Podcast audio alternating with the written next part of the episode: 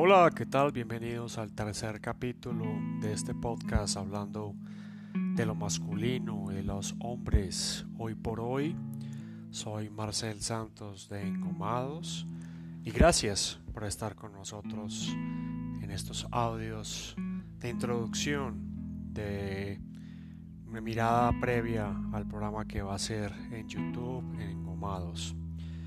Gracias por estar con nosotros. Hoy vamos a hablar de, una, un concepto bien interesante, el yin y el yang. Es un concepto, por supuesto, de China, bien antiguo, con unas particularidades interesantes que nos van a ayudar no solo a entender un poco más esa mirada masculina desde esa postura oriental, sino que también vamos a tener como complementario como parte de a lo femenino, que ya hemos venido también hablando eh, en el capítulo 1 y 2. Okay, lo primero que hay que decir es que el yin y yang son fuerzas opuestas y a la vez son complementarias, ¿sí? más, que, más que enemigos, hacen parte de una misma eh, energía.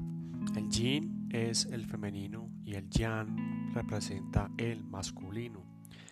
Por ejemplo, el yin tiene que ver con lo femenino, con la oscuridad, pasividad y con el elemento tierra. El yang es masculino, es luz, es activo y es cielo.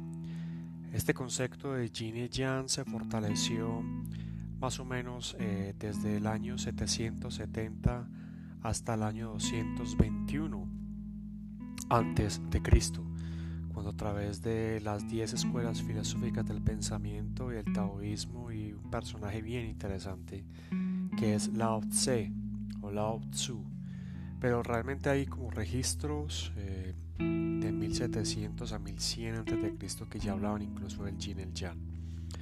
Eh, hablando un poco del yin el yang, aparte de que son complementarios y que hacen parte de la misma energía, habla de que todo relativo, algo que ya a nosotros los occidentales nos quedó muy claro cuando Albert Einstein se hizo famoso y se volvió casi un icono pop de la cultura popular, valga la redundancia, eh, son opuestos para más no absolutos, ¿ok? Dentro del yin hay yang y dentro del yang está el yin. Dentro del femenino está el masculino y dentro del masculino está el femenino. Eh, al incrementarse la energía yin femenina, baja la energía yang masculina y viceversa. Eh, hay una transformación infinita, ¿ok? El yin incluso crea el yang y el yang crea el yin. Se necesitan ambos para vivir, ambos se necesitan para desarrollar esa energía que es una. Y para muchos de nosotros es muy claro eh, eso que se tradujo en textos y en prácticas como el I Ching, el Feng Shui y el Tai Chi. Y para muchos de nosotros es muy popular y muy sencillo ver el símbolo del Yin el Yang blanco y negro como una forma de agua que se llama el símbolo del Tai Jitu. Para que nos quede un poco más claro, el Yin traduce del mandarín fuerza negativa y el Yang traduce fuerza positiva. Ojo que no está hablando de negativo en el término, en el concepto peyorativo. ¿Ok? Eh, miremoslo desde el punto de vista de la electricidad. Eh, todo funciona a través de lo negativo y lo negativo para que haya ese corto y esa energía y vuelve a aparecer la palabra energía. Eh, el yin es sombra y el yang es lo que está iluminado. Y aquí también es importante decir entonces que no estoy hablando que la sombra es peyorativa, sino imaginémonos a nosotros caminando en un día soleado y mientras que caminamos hay una parte de nosotros que está completamente iluminada, que sería el yang, y otra parte que está completamente o parcialmente en sombra, que sería el yin. Yin femenino, yang masculino. Yin serenidad, yang fortaleza. Yin frío, yang cálido. Yin de la noche, el yang del día, el yin del norte y el yang del sur. Miremoslo en nuestro cuerpo, también sería interesante hablar algún día de eso. El yin suave, mientras que el yang es duro. El yin de contracción y el yang de expansión, el yin de agua y el yang de fuego. Aquí también me gustaría hablar que para los chinos, yo no encontré un paralelo muy cercano, pero conozco dos muy significativos. Lo que llamamos el chi o ki, que es para los chinos la fuerza vital, que es para los um, hindúes el prana. Eh, y desde el Tao, acordémonos que ahorita mencionaba el Tao, cuando el 770-221 a.C. hace, digamos, su gran aparición, el taoísmo, que más que yo creo que una religión es una postura filosófica, digamos que incluso para que entendamos un poco de, la complejidad de hablar de estos asuntos es eh, hay el famoso Tao Te Ching, que es el gran libro de uno de los grandes libros de Lao Tzu, que se considera que vivió entre, no se sabe exactamente, pero digamos, lo ubican entre el siglo IV al siglo VI antes de Cristo. Eh, el Tao que no, el Tao no puede ser nombrado y el Tao que es nombrado no es el, no es el original Tao. O sea, Tao sería para ellos la energía suprema, el creador. Eh, pero imaginemos la complejidad de tratar de expresarlo a través de palabras y el Tao Te Ching siempre ha sido como un gran referente de la cultura china y para muchos también literaria porque es bien interesante. Me gustaría leerles un pasaje del Tao Te Ching en el capítulo 42 que habla incluso de eh, del yin y yang. El Tao dio la luz al uno, el uno dio la luz al dos, el, dio, dio, eh, el dos dio luz al tres, el tres dio luz a toda la creación. Todas las cosas llevan consigo las fuerzas negativas del yin a la vez que abrazan la fuerza positiva del yang. La unión de estas fuerzas les permite alcanzar un estado de armonía. Marcel, ¿por qué estás hablando del yin y yang en el tema del masculino? Pues yo creo que lo traté de explicar cuando empecé este podcast hace ya siete minuticos. Y dice, porque ayer hablamos un poco de Marte, del Sol. Eh, en ese podcast número 2 hablamos del Marte, del Sol. Y resulta que, que hay algo que está en este momento preguntándonos constantemente es ese modelo masculino que conocemos es el que debe imperar. Y revisando los textos me encontré algunos interesantes que sí también voy a mencionar. Pero creo que el masculino debe dar origen al 1, al 2 y al 3 y es del 3 que creemos algo en comunión, en complementación con ese, eh, con ese que es femenino.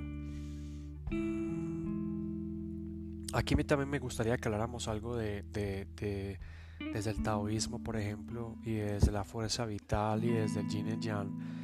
Eh, habla también del Wu Wei, Wu Wei, W W-E-I, que es el hacer sin hacer, ¿okay? que es bastante zen, que sería la práctica japonesa que se relaciona con esto. Y es, pero más allá de eso tiene que ver con cómo actuamos sin egoísmo, ¿okay?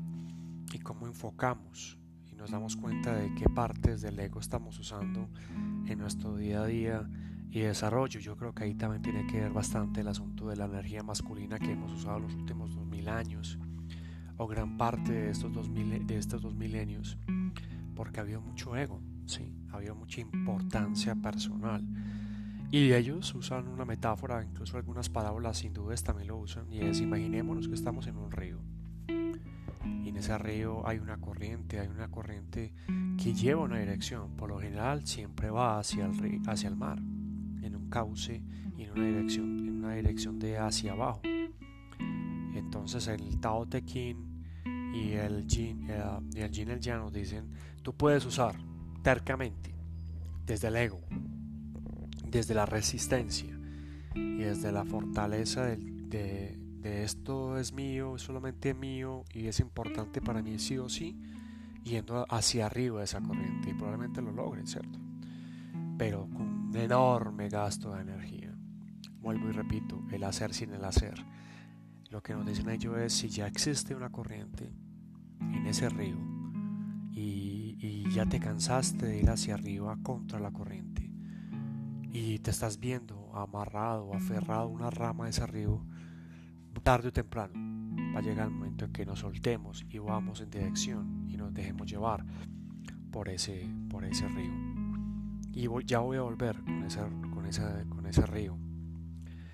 Eh, aquí hay una cosa interesante porque ellos dicen así como hay pereza de activos, hay como hay felicidad, hay desesperación, así como hay amor, hay odio así como hay algo emocional, hay algo racional en todos nosotros. Y aquí viene vengo con el primer personaje que es Carl Gustav Jung, el famoso psicólogo suizo que ya mencionaba en los dos primeros podcasts.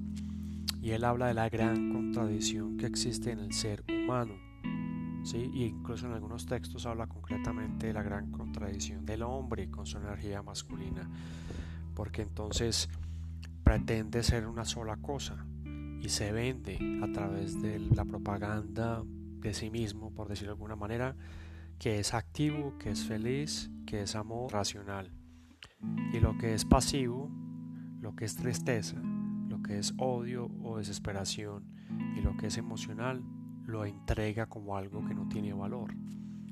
En ese sentido, Carl Gustav Jung habla de la sombra, de cómo eh, hay una parte de nosotros que es sombra, que es sufrimiento, que es contradicción. Y nos preguntan en algún momento si sabemos y hemos visto y hemos habitado y hemos aceptado esas sombras. Imaginémonos de nuevo entonces en dos escenarios, amigos y amigas. Imaginémonos que vamos en una barca por un río, un sol fuerte, el sol nos pega y nos da y nos ilumina una parte, la otra está en sombra y estamos yendo en dirección contraria al río. Nos quedamos sin motor y nos toca nadar gran parte de ese recorrido, sabiendo que al principio decimos que lo podemos lograr y nos vamos quedando sin esa fuerza, sin esa resistencia. Puedes observarte en ese río de la vida que actualmente estamos yendo, nos quedamos sin el motor de la vida cotidiana, nos quedamos sin el motor de lo que consideramos normal. Y yo creo que todos estamos aferrados a la rama, esperando que alguien pase y nos monte a una barca. El hacer sin hacer. Carl Gustav Jung también habla del animus y el anima, que incluso en la cultura china se llama animus hun y anima po. Animus el yan, o sea masculino, y anima yin, o sea femenino. El anima tiene que ver con el cuerpo, la parte del vientre y agua. ¿sí? El animus, que sería el yan, es el alma superior, los ojos y la luz. Esa luz que ayer hablábamos, en el podcast 2 hablábamos del sol, que para los chinos es Li, y algo que va a ser muy emocional, que es bien interesante, que también mencionábamos con el tema de la cultivo, de la relación femenina y muchas cosas más, que es la luna, que para los chinos es Lun. En la obra de Carl Gustav Jung siempre aparece el tema de las sombras. Para él va a ser bien interesante, incluso él va a distanciarse de su, de su Jan, por decirlo de alguna manera, que es Sigmund Freud. Por ahí hay una película bien interesante de ambos, eh, que no alcanza a recoger toda la impresión, probablemente de lo que fue esa relación tan interesante. Pero podríamos ubicar a, a Sigmund Freud como un buscador y que le tocó incluso pelear contra la establecida en ese momento y ya apareció un joven de posición económica bien, eh, que era Carl Gustav Jung, suizo, también como Freud, y que representa lo femenino. Pero para Jung eh, había unas ciertas cosas más místicas que lo alejaban de la racionalidad explicativa con que empezó Freud y que fue muy interesante para el momento y sobre todo eh, para un momento de la época victoriana donde había una negación muy fuerte de lo sexual. Entonces para Carl Gustav Jung eh, eh, las sombras es la parte que no es consciente de nosotros mismos como hablábamos en el podcast 2, de esa energía que usa Marte, aquí vuelvo a Marte, vuelvo a la astrología, y que actúa de manera indirecta, ¿ok? Marte. Cuando Marte no encuentra en nosotros la energía suficiente, empieza a jalar del, del, inconsciente. Y por lo general esas sombras no las hemos trabajado y no las hemos puesto atención. ¿sí? Esas sombras incluso muchachos y muchachas aparecen mucho en los trabajos de aquellos que han tomado yagé. ¿okay? Eh, hay una frase que jamás se me olvida de las tomas de yagé cuando el taita nos decía, usted va a estar en la toma de yagé y en un momento va a haber una sombra. No vea esa sombra, vea detrás de esa sombra y aparece una segunda sombra. Tampoco le crea esa segunda sombra. Va a aparecer una tercera sombra y tampoco le crea a esa tercera sombra. Detrás de la tercera sombra vas a empezar a encontrar lo que necesitas comprender. Porque eh, había una pregunta y uno, bueno, ¿y, cuándo? ¿Cuándo realmente estoy viendo lo que tengo que ver? Las sombras. Eh, Jung incluso insinúa que hay que iniciar una conversación de esa sombra de una manera. Freud sí se adelantó a través de la interpretación de los sueños, pero que Jung llevó a un nivel que yo creo que a nivel eh, colectivo no hemos, eh, nos hemos acercado de la manera coherente a la hora de, de Jung. Eso en lo social, en lo colectivo, esa sombra se traduce en discriminación. Vimos el programa de diversidad sexual que hicimos en Engomados, que hablamos un poco de eso. Marginación, violencia, esclavitud, exterminio, analfabetismo.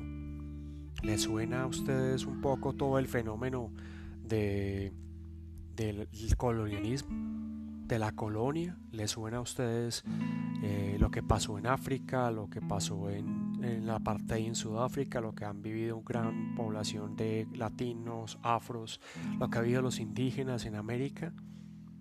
Porque entonces eh, perpetuamos esa sombra que nos deja a nosotros. Sí, ahí se habla un poco de que cuando estamos en posición de desconocimiento o de ignorancia, estamos dándole fuerza a la sombra, que es el legado que muchos y en nuestras vidas también. Todos tenemos una dificultad que hablamos en el podcast 2 de la vida de la infancia, esa sombra. La hemos trabajado, la hemos aceptado, la hemos superado, hemos hablado con ellos. Ok. Y ya, estas frases que quiero hablarte es eh, para que sepamos cerrando de algunos personajes bien interesantes. Todo es doble, todo tiene dos polos, todo tiene eh, su par de opuestos. Los similares y los antagónicos son lo mismo. Los opuestos son idénticos en naturaleza, pero diferentes en grados. Los extremos se tocan, todas las verdades son medias verdades. Pueden reconciliarse todas las paradojas.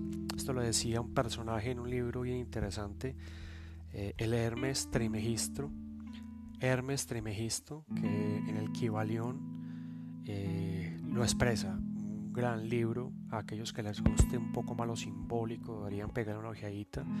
Eh, Hermes Trimegisto no hay un dato exacto en qué época estuvo, puede ser ficción, pero indudablemente es como una representación de alguien que es sincretista, que recoge dos posturas, el gros egipcio eh, que es Tod, y el helénico que es Hermes. Y el, en griego incluso su nombre eh, Hermes Trimegisto significa Hermes el tres veces grande. Eh, bien interesante para que hablemos de un hombre masculino que tuvo otra eh, relación con, con el conocimiento. Segunda frase, la única forma de explotar al hombre es asustándole, cuando el hombre está lleno de miedo está listo para someterse.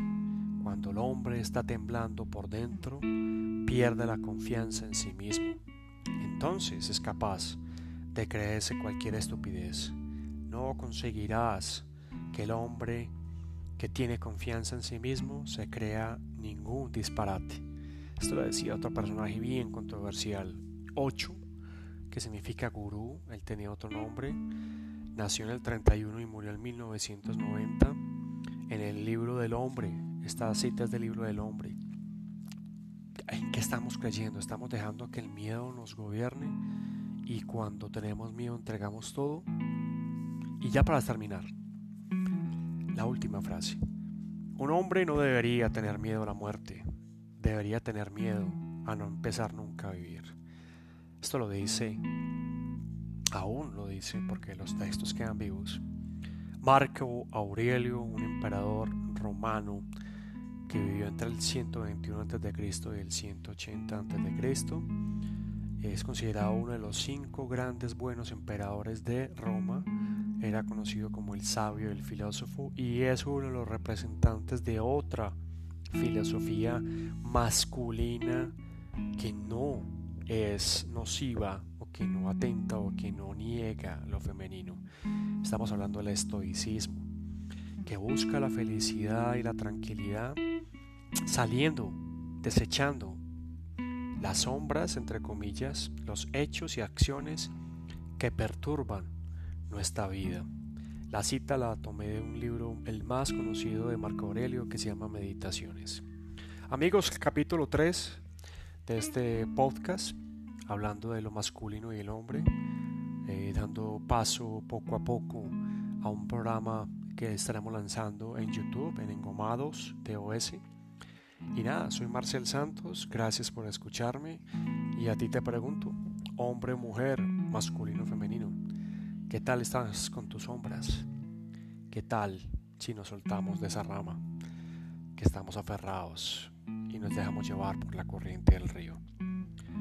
Así es, amigos engomados, escuchémonos.